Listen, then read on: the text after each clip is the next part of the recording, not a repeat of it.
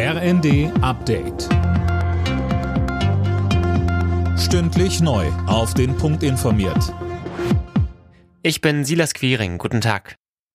Innenministerin Faeser hat sich bestürzt über die Gewalt gegen Polizei und Rettungskräfte an Silvester geäußert und eine strenge Bestrafung der Täter gefordert. Sönke Röhling, wie hat sie sich denn zur Diskussion über ein Böllerverbot geäußert? Ja, das kann man ganz schnell beantworten, nämlich gar nicht. Das hält sie offenbar auch nicht für zielführend. Sie spricht von einem Ausmaß an Gewalt, das fassungslos und wütend macht und eine Verrohung zeigt, die konsequentes Handeln erfordert. Wer Polizeibeamte und Rettungskräfte angreift, der muss mit der ganzen Härte des Gesetzes bestraft werden, so Faeser.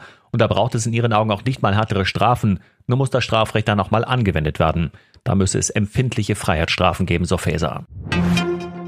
Die Bundesregierung will dem Handwerkermangel entgegenwirken. Bildungsministerin Stark-Watzinger hat in der Bild ein umfassendes Programm angekündigt. 750 Millionen Euro sollen dafür ausgegeben werden, Talente besser zu fördern und moderne Lernorte zu schaffen.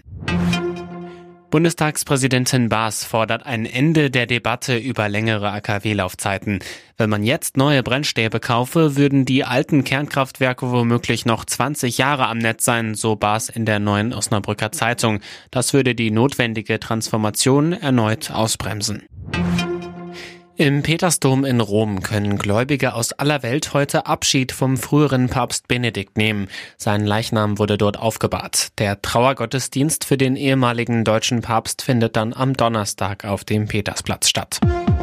Alle Nachrichten auf rnd.de